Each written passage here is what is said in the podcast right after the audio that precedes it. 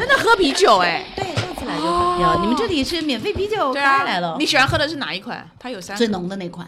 所以酒来了，我们应该把灯光调暗一点。对啊，应该还有点零食，然后嚓嚓。欢迎收听备忘录。你好，我是 Bessy 李倩玲。过去三十年，我的职业生涯跨越海峡两岸，几乎都在和广告行销行业打交道，有幸见证了中国经济和商业模式突飞猛进的崛起。我想用这本备忘录记录我对周遭的观察，带您一同进入每一个正在发生的商业现场。我一看到那个男的装猫，我就说哟，肯定是为了看黄片啊，当然是这对的啦。第一批上网都是夏流培啊，然后和极客两类人，对吧？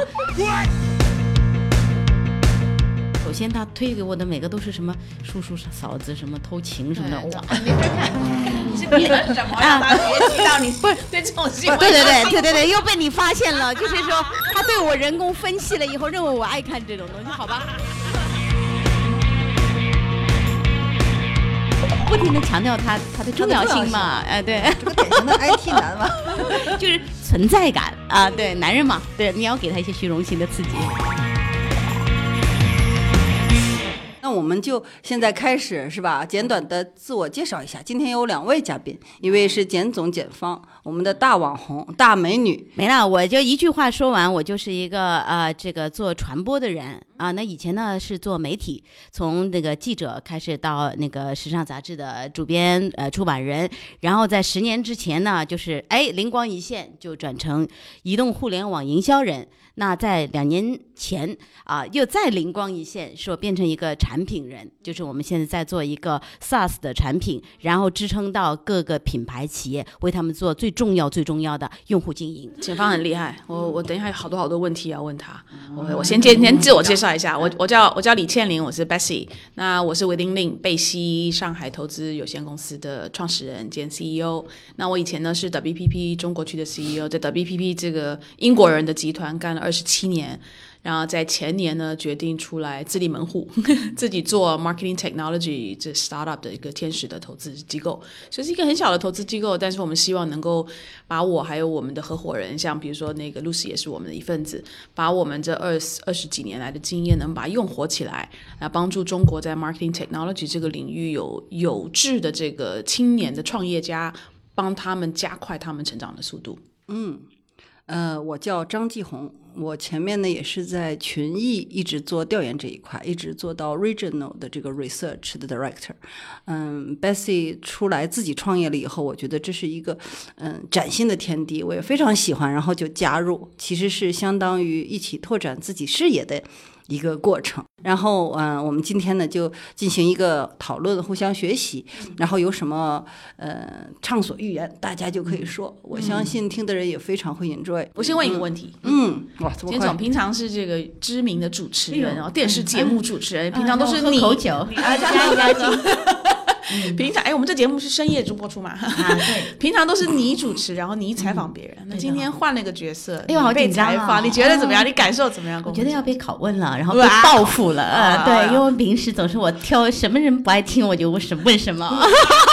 啊，原来是这样。不要逃避，不要逃避。不过是是我们那个这个这个制片人他需要，他说你嗯你要嗯扮演毒蛇啊，就是不要这哦个顺风顺水，做一个节目要有矛盾冲撞。哦，所以平时不是你的本质那样对，子呀。其实我非常 nice 啊，嗯对，所以今天 Bessy 希望挖掘我这个 nice 的那一面。对，我平常我跟你的接触就觉得你是一个非常 nice，温柔哦女强人，对吧啊？？对，但我裁员的时候也蛮凶狠的，哎哎，我活不下去啊。对对对对对对对。为什么要创业啊？你你你这么已经有这么有名大网红，问的特别好，我其实没想过创业，在十年前。哦因为呢，就是大学毕业以后，特别热爱一个工作，就是传媒啊，所以去当了记者啊啊。它多有趣啊！我认为这世界上最有意思的这个这个工作了。你想认识谁，幺幺四翻开来，直接打电话说就是我是什么记者，随便什么样的所以人都能你是记者约到。我是记者出身嘛，对，那时候是在哪边当记者？青年报记者，上海青金年报记，你看而且我是公检法记者，什么意思呢？杀人犯啊，什么我都能去采访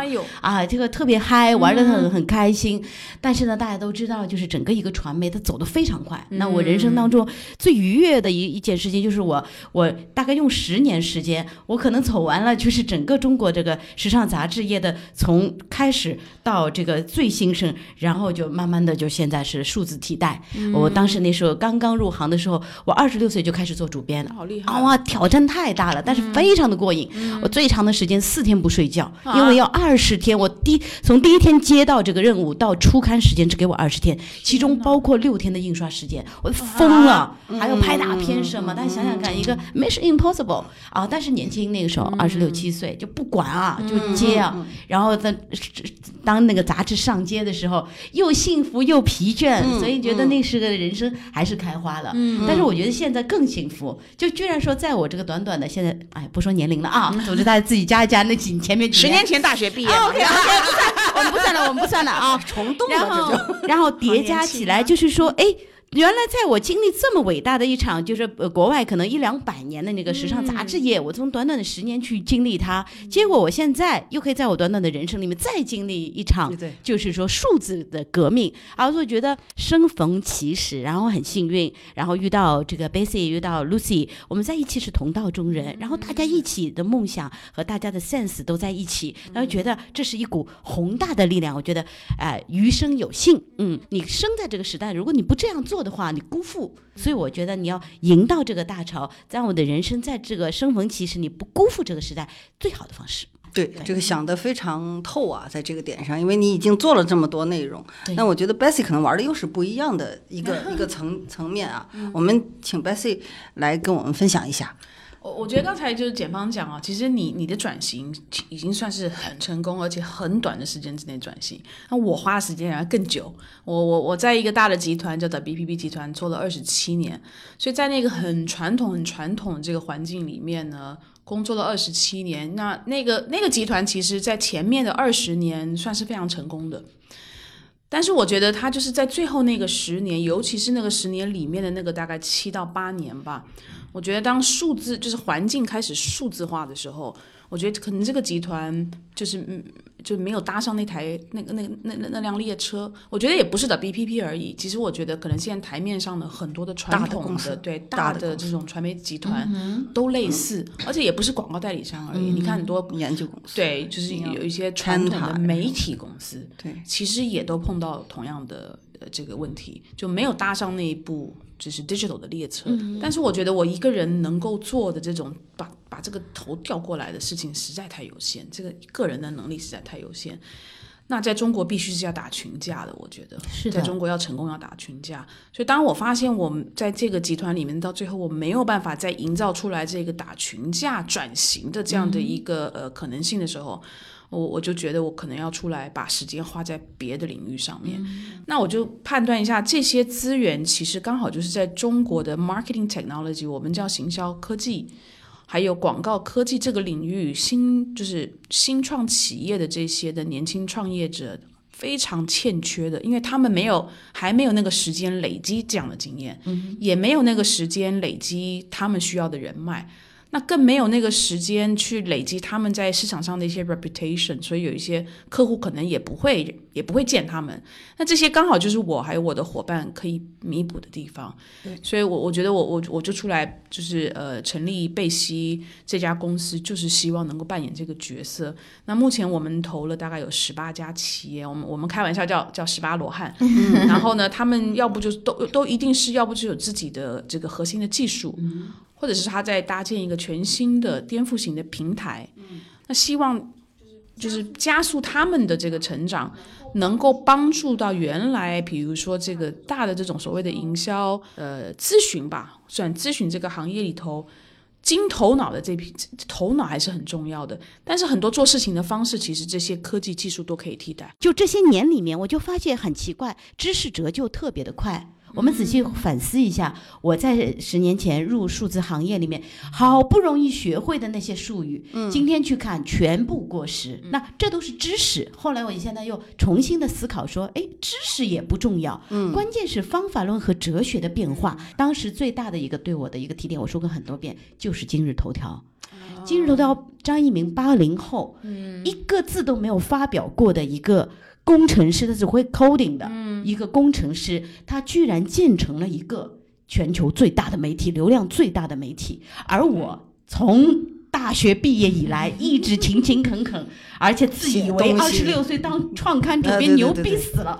但是你跟人家一比，那有呃有一次看到李瑞刚，就也是业内的大佬，他的一个文章标题就是说，今天的这个媒体。今日头条这种，它是方法论上的不一样。搞技术出身，他根本就不是跟你在一个赛道上。对对对。所以在这样的情况下，我不得不去改变我的方法论。我们洞察到未来的这个商业，可能也不是说以生产商为核心了，一定是用用户为核心。传播。而且今天移动互联网提供给了各大品牌和企业一个很重要的东西，就是长期可以续留用户的一个用户池。嗯。很简单的一个逻辑就是说，用户经营将变成你未来最重要的一个。工作内容之一，那么这个工作内容如果单靠自己的孤岛式的运营，一定是运营不出来的。行业里面有人可能会觉得 low 啊，但我觉得那是一个方向，我觉得总的理念是对的，就是奖励消费者或者我们称之为雇佣消费者。就去头条，呃，刚刚开始的时候，我是觉得真的是这家公司实在太 low 了。就是首先他推给我的每个都是什么叔叔嫂子什么偷情什么的，哇，没法看。你是点了什么让他学习到你？不是对这种行为？对对对对对对，又被你发现了。就是说，他对我人工分析了以后，认为我爱看这种东西，好吧？对，然后然后他他他里面是就是你点看你转发都有钱挣，大概如果你很努力的话，一天能够挣到五块钱啊，把他所有的任务全部做完，大概一天能够挣到五块钱。那我吃饱饭了，我不会去做这样的事情，对吧？但是去头条后来我吓我一跳，因为是我不是我看，因为也是有人来。推荐我说，你看，这是一个在一年里面迅速超过了，就是说大量的这个这个这个这个新闻类别，甚至超过新浪的这样的一个 A P P 的下载，而且是从零开始的上海的一家名不见经传的小公司，我吓了一跳，我赶紧去下载了一个，就看到就看到小数字偷情这样，但是牛逼到就是人家上市了。就是，但从某种程度上来说，现在大家知道那个那个抖音或者说是今日头条已经有了叫极速版的嘛？嗯，极速版就是模仿第二名，就是有些时候行业里的第一名，嗯，当有第二名是用一个新的模型来来做的时候，他会去模仿第二名，做一个压死你，对吧？对对对。所以包括百度也在做极速版啊，他们就叫极速版。什么是极速版？就是其实理念来说就是雇佣消费者，消费者从来没有被。奖励过消费者就是被贩卖的，被贩卖的资源被奖励过，就是羊是被动的。但今天呢，我们是可以去激励，通过好的这种方式去激励消费者，以后让他参与到你这个生意体来。也就是说，你整个商业模式的设计，把消费者算进来。那这样的话，就是一个这个说的对。可是他们的那种模式的那种方式，其实也不接受。你用这种有点恶心的，或者是用一些不太理性的方法，让人家图小利，几毛钱砍一刀，我也发出去。几毛钱砍一刀不是事儿，那个不是事儿，就用了这个方法互相骚扰。不，我想告诉你的是，今天这个事件你看到的一定是最粗糙的原始模式。太粗糙了，就像就像最早的时候，你可能说觉得电话会是也有骚扰。啊，当一个工具出来的时候，总有好的人用，有差的人用，嗯，或者把它利用成为骚扰工具，或者是它非法的东西。但我们包括整个互联网刚开始的时候，不都是黄赌毒吗？对的。最早的时候，人家装的，一看我一看到那个男的装猫，我就说哟，肯定是为了看黄片啊，当然是这对的啦。第一批上网都是下流胚啊，呀和和极客两类人，对吧？但事实上，到今天大家可以看到。颠覆了整个一个一个一个我们人类的这个让我容忍它，它不应该这样生长。抽抽象为奖励消费者和雇佣消费者这个概念，把它形成一种新兴的商业模式和你思考理念的时候，你可以把它往高级里做。把它往有效里做。我希望就是是一个不是骚扰，是能让他体面。骚扰是因为他没有办法，他只能用最粗糙的方法来做。对，但是如果你是作为一个精致的一个研发者，你做一个好的产品经理，你做出一款让对方分享了以后，他不觉得丢脸的东西，同时双好吧方获益。好那我就等着。个呃，脸书跟 Cambridge Analytica 发生这个数据安全问题的时候，我其实写过一篇文章，叫“还权于消费者嗯，消费者这个权就是权利的权，因为我觉得过去的这个二二十年也好，三十年也好，互联网的这样的一个发达哦，其实它最后它背后的无名英雄其实是用户。嗯，但是，但是这个用户呢，他在上面不断的使用，让这个平台越来越大，这个平台就可以去卖广告，嗯卖任何的这个能够有收入的产品。但这个这个收入呢，从来没有任何一天是跟消费者去分享的。是的，有没有平台他愿意完全透明？透明的意思就是让我的用户，我今天成为这个平台的用户，这个用这个平台可以让我在这个链上看到，第一个我在你的平台上面产生的数据你怎么用？嗯，这个数据你拿去干嘛了？嗯嗯，那你因为我的数据而产生出来的广告费用，你愿意跟我分？是的，那其实呢，这就不是一块两块的事情了。嗯嗯，因为如果像比如说今日头条，它去年是几百亿的这样的生意，嗯那它如果是用这样的一个模式的时候，这四百亿里面有可能我我是百分之五拿出来跟消费者分，那就是很多钱哎。他每卖一百块，我是拿五块钱。现在他是被倒逼，因为他那个极速版就是学习去头条，其实说白了就是把营收分出来，但他没有做到主动第一，他是是。因为被呃第二名追了以后，他他才这样。第二，他还不是很透明，他就是说我分你多少，你就是多少。而且很多互联网公司，它现在用试错的方法不断的迭代，它其实你基数越大，你越容易出好东西。它就它就迭代的越快，然后就试错产生新的可能性就越高，嗯，这是一个规模经济的问题。对，所以我觉得中国现在应该是好时代，但是一九年的这个经济，嗯，现在是属于怎么样才能够，嗯，图发展又不能把自己的现在的东西做小做死。嗯，那我觉得对两位可能都是个挑战，一个是在实操，一个是在投入，一个站的领域不一样。但是很多人在讨论这一块是很热的话题，所以先来个分享一下。嗯，先裁员呗。你你这个站在这个站着说话不腰疼的一个黑老板的感觉嘛？不是不是不是，这难道不是吗？哎，说的是，但是难听，但是话是这么说，这个是大实话。对，但是我觉得哈这是大从实话从去年开始，其实大概去年第四季度吧，嗯，开始就一片的这种就土币开始要发力了。嗯嗯因为就是就是所谓的这个新的所谓的呃流量也好，新的这个用户的这个入口已经几乎没有了。到瓶颈。所以你刚才问题里面用分说的非常好，就是说在经济寒冬紧缩的时候，我们需要的是什么？我们需要的是效率啊。嗯，我们不要再那么粗放式的去用粗糙的人工了，因为我以前做广告嘛，如果你通过投放广告来进行一个用户转化的话，可能是千分之几你要去跟客户报喜了，是一般是在万分之几，对吧？是就是从我的广告多少人投进去，看到 CPM，、到最后有一个人转化成为真正的买家，或者说真正的一个 action 的一些行为，真的是千分之几你就可以去报喜。那我们是百分之九啊。哇，这个公司是怎么？跟我们介绍一下。啊，我们的公司呢，我现在的公司叫长尚科技，嗯，准备给我一个小时说嘛，我说到我们家公司，天呐，我就忘记录音时间了。对我先回家。OK，我要克制一下。呃，我们长创科技用的是一个非常先进的方法，因为我前面呢也有一个公司，然后叫掌握传媒，它是这个当时就是做从那个呃出版业转过来，就直接做这个数字广告了，全案、啊，从策划创意，那大家都能想到那个是什么，但是。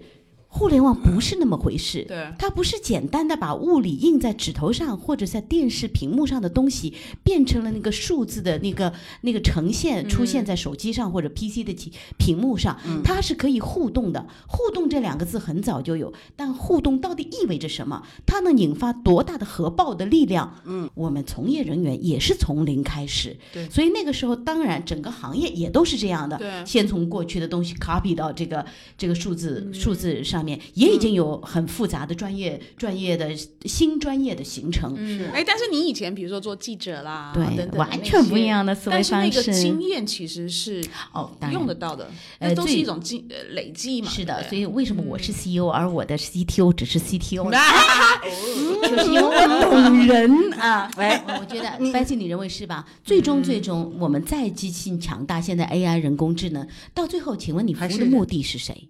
还是人？所以像那个呃，通用汽车 General Motor，他们大概在一两年前吧，把某一个大学的那个他们叫呃呃 Humanity，就是叫做什么人人类对不起学是社会科学社会社会科学社科学学院的那个院长挖过来，嗯，挖过来干嘛呢？挖过来去主持他们在呃 GM 里面有一个新的部门，这个部门呢就是在研究人与车之间的关系。嗯，它就是从社会学的角度来去看嗯。人跟车它到底是一个什么样的互动关系。这个包括了从驾驶人的角度，从路人的角度，嗯，从乘坐人的角度，所以人跟车之间的互动的这个元素，在比如说过去的十年来，大家都忽略，但是就发现你未来如果要让无人驾驶真的做到够够智慧、够智能，这个人文的这个元素。必须要再把它放大来，就是至少是跟跟技术是对对是对是平平等平起平坐的，所以我觉得现在是这样的一个趋势。嗯所以你刚刚讲到你过去的这个做记者的这个部分，我们叫人文的部分对，其实跟你现在在做技术，我觉得就很好的一个结合，因为你把技术跟艺术结合在一起。我把你这段录下来放给我的 CTO 听。他更崇拜你了，他现在已经很他有的时候，当我提出一些产品上的意见，请他开发的时候，他就要说以这个火星人看类人猿的这种，就是你是这个。啊啊，他还不相信，明白，就是那样的眼光来看，就是很弱智的这种想法。你们俩其实就是艺术跟技术的结合，啊应该是这样。对，但我很尊重他嘛，但是他有的时候会觉得 是情商的嗯问题文科生的这个想法，这个比较低级。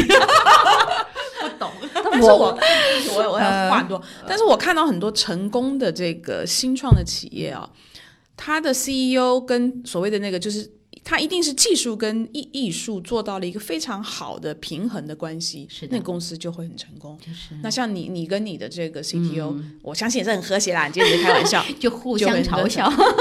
对，如果有一方它是一个它是一个不就是呃不平衡的天平的，对。你一方特别大的话，我觉得那很快就会出现一些状况。对我跟我的 CTO，我们就会去讨论一些事情。嗯，我说，我觉得今日头条的这种逻辑，嗯，我很认同啊、我希望朝那个方向去走，也就是说，我的运营人员越少越好。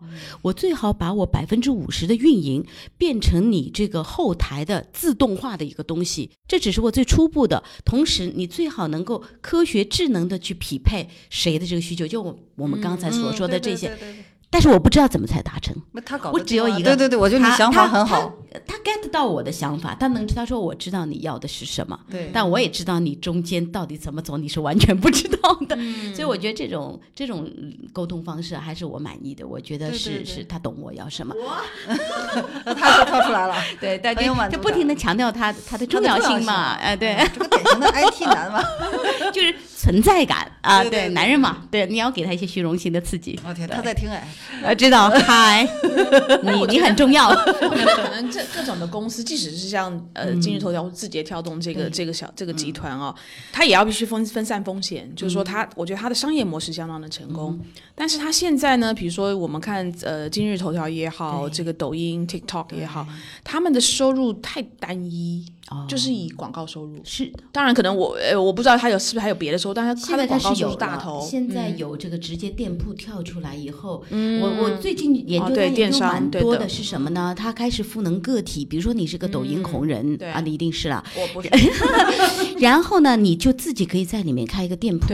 那比如说啊 Lucy 来看我这个页面，看我听我耍宝搞搞笑话，嗯然后呢，噔我就弹出一个推荐他的买一本什么小王子书的这样，然后你觉得哎呀，就看了我耍了半天宝，要不给支持他一下，就买书也是你要的。点进去以后，这个店铺它可以有放十样东西，在我这个级别比较低的级别，然后就买买了以后，他就跟你分成，所以他已经开始有电商，所以我我判断接下去会有大量的像以前电视购物这样的、这样的小的视频，有点直播吗？会出现，因为以前就讲今日头条上出现一个椰子，网红椰子就是抖的那种东西，结果就是上上面只有流量。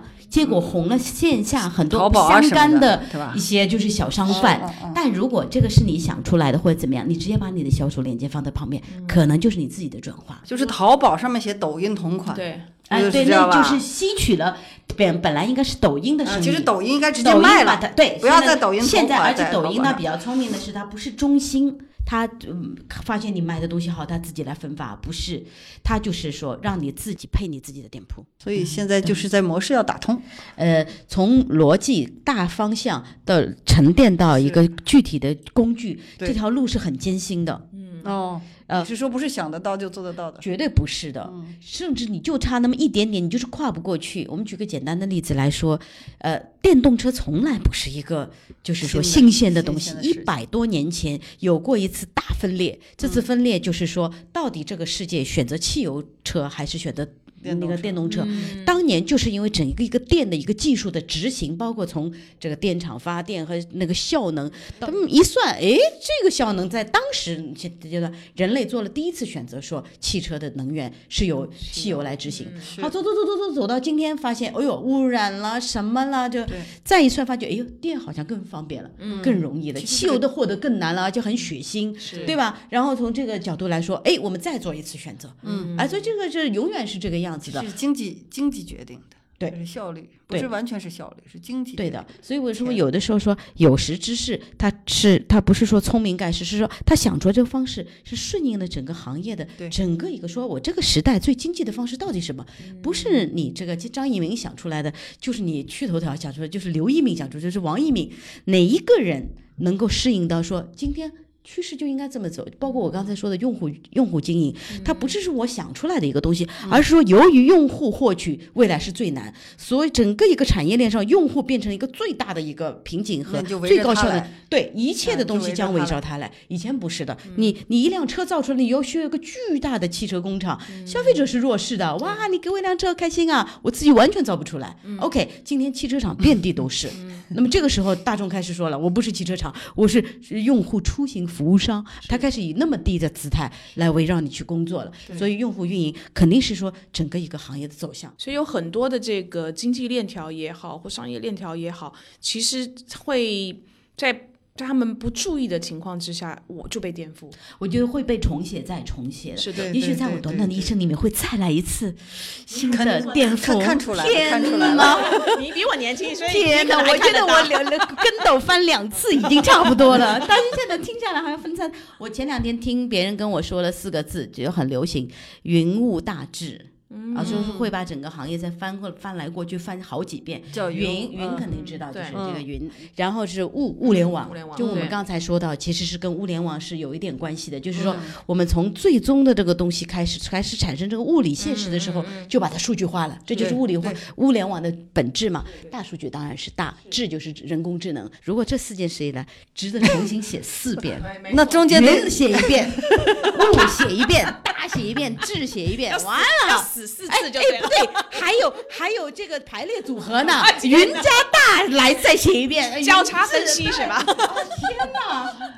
哎，但是我这两天在家里，我买了那个苹果的 HomePod 嘛。我告诉你，物联感网觉怎么样？我觉得很有意思。哎哦真的只不过现在呢，现在就是说它它就是能够嗯开发出来的跟这种叫做呃智能家居的东西的，就是选择还太少。哦是能连上的太对的少，，我我去上去看了，我买了红趴上去看，就是电灯的开关啦，然后那个窗帘的这种开关。所以小米在干这件事嘛，他希望他的全连的嘛。对，嗯我觉得大家要关注小米的这个智能家居，因为一旦所有东西都连都起来的时候，连他，他真的很强。我在微信上曾经剖过一个，我觉得这个很可能很快就会实现，尤其在五 G 的环境下、哦，就是我的床垫是智能，所以床垫会学习你的你的睡觉的呃睡眠的品质。你早上起床的时候，你的智能床垫就会跟你的智能咖啡机、咖啡呃咖啡机里去对话，就是说检方前天晚上没睡好，今天要帮他泡浓一点的咖啡。我天 哪！需要直接上浓一点的咖，他就直接研磨然后了。，然后旁边还有一粒药，小小的安眠药，滋，直接放到我的这个。你不能安眠药，你要你要的是红牛，好吧？好吧。然后呢，它的智你的智能床垫还会告诉你的这个智能的汽车说，今天要做自动驾驶的模式，因为你精神不好不能开车。汽车里面播的音乐啊，用的灯光，全会全部因为你的这个 状状态来去从就去设置去去选那个设定。的灯光，然后等到到到了公司上班的时候呢，到了差不多下午大概两三点的时候，你的机器人会跑来。塞给你三颗干嘛？塞给三颗这个鱼油，啊会告诉你说你精神状态不好，嗯然后给你。而且这个语音智能哦，我觉得将来我们每一个人会有我们自己的一个 pot，一个叫做叫做 bot，就是机器人，嗯聊天机器人，嗯它会先帮你过滤所有嗯要要传给你的信息，包括广告信息。哇所以将来的信息怎么样能够通过你的机器人那一关，让你本人看到，就这个做广告将来是另外一种挑战。就告诉机器人什么广告都不要听。对，你知道你知道 Netflix 美国那个，他去年他 CEO 就，因为他们原先也是就是说广告收入是他蛮重要的一个收入对对对来源。他 CEO 去年就突然间宣布说，我们不再接任何的广告，哇，那很酷啊！他砍断所有的广告的嗯那收入。会牺牲很多短期利润。对，因为他说我们其实应该要专注的是让我们这个消费者体验平台对嗯提提升消费者的体验。我们其实应该是为消费者服务。对我宁愿把我们很多的注意力放在提升消费者的这种体验，那消费者还是愿意付费去买这个我觉得愿意。付费的啊。你如果有一个漂亮的一个，而且它编辑成本是接近于零。当很多很多的人都在看一个电视剧的时候，其实这电视剧非常精美，我愿意可能花三十块钱，但其实它只编辑成本由于很低，它也许五块钱就让我看了。对，我愿意啊而。且很 amazing 的是让我，因为我我有我有 sign up 成为他的会员嘛，剧也好，呃电影也好是，每一部都有字幕，而且他那个字幕它有好好几种语言的选择。这么厉害？对，当然，如果你是进行会员的这样的一个服务的时候，他就会把服务的重心和产品的设计往这个方向调。嗯，对对对吧？对对，否则他就会很多的精力就倾斜到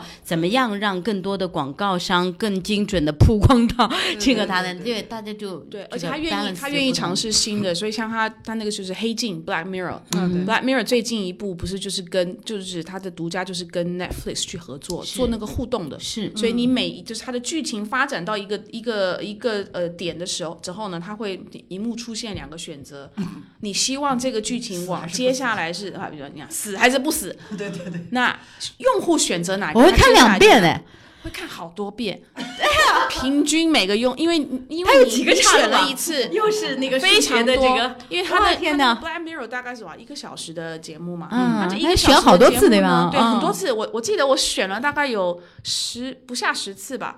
所以你选了之后，第一个除非你每一次都记录，对或者我根本已经忘了我那个前面选，对我再回头再去看一遍对，会看很所以多遍。平均，我那时候看那个呃，就是那个呃呃统计，也就是平均每个用户那一集平均看三次。嗯哦，好酷而哦！且这一个这一部戏呢，是呃消费者追着这部剧看的。嗯，有意思。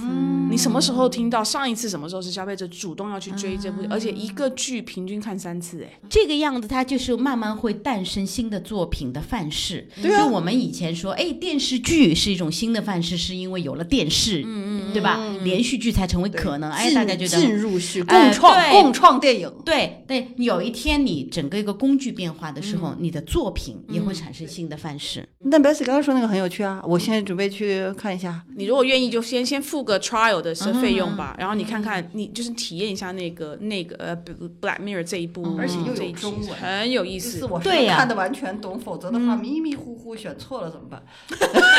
没有不存在选错这件事，好吗？哎，而且他给你选的时候啊，他你你会看到那个屏幕上面哈，比如说是与不是，或者死与不死啦，然后它上面那个 bar 就开始在缩短那个时间，他是要你一定要选啊你一定要选哎，好紧张你不选他就帮你选。啊然后你就啊就这样一直这样看下去，啊很恐怖哎。然后你在第一次选的时候说，我用什么选？我我我是要碰屏幕，啊还是我要用那个我的遥控器，又是干嘛的？好像你决定那个里面的人的命运。有上帝感，对对对哎部戏互动就是这么玩嘛，就一定要对对去看，一定要可以看对对。对嗯好嗯嗯嗯哎，我今天的收获是晚上回去搞这件事。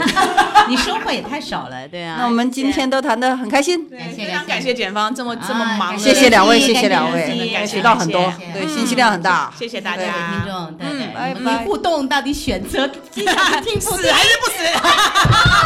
主要是听谁，立刻给美女评分。讨厌，这里有三个哦，我是美女的妈了。哎，我也是美女的妈，我也是，好？哎，对，我们都是美女的妈。天哪，好吧。OK，好，那谢谢谢谢大家的，谢谢，拜拜。Relax, don't you ask when you wanna go to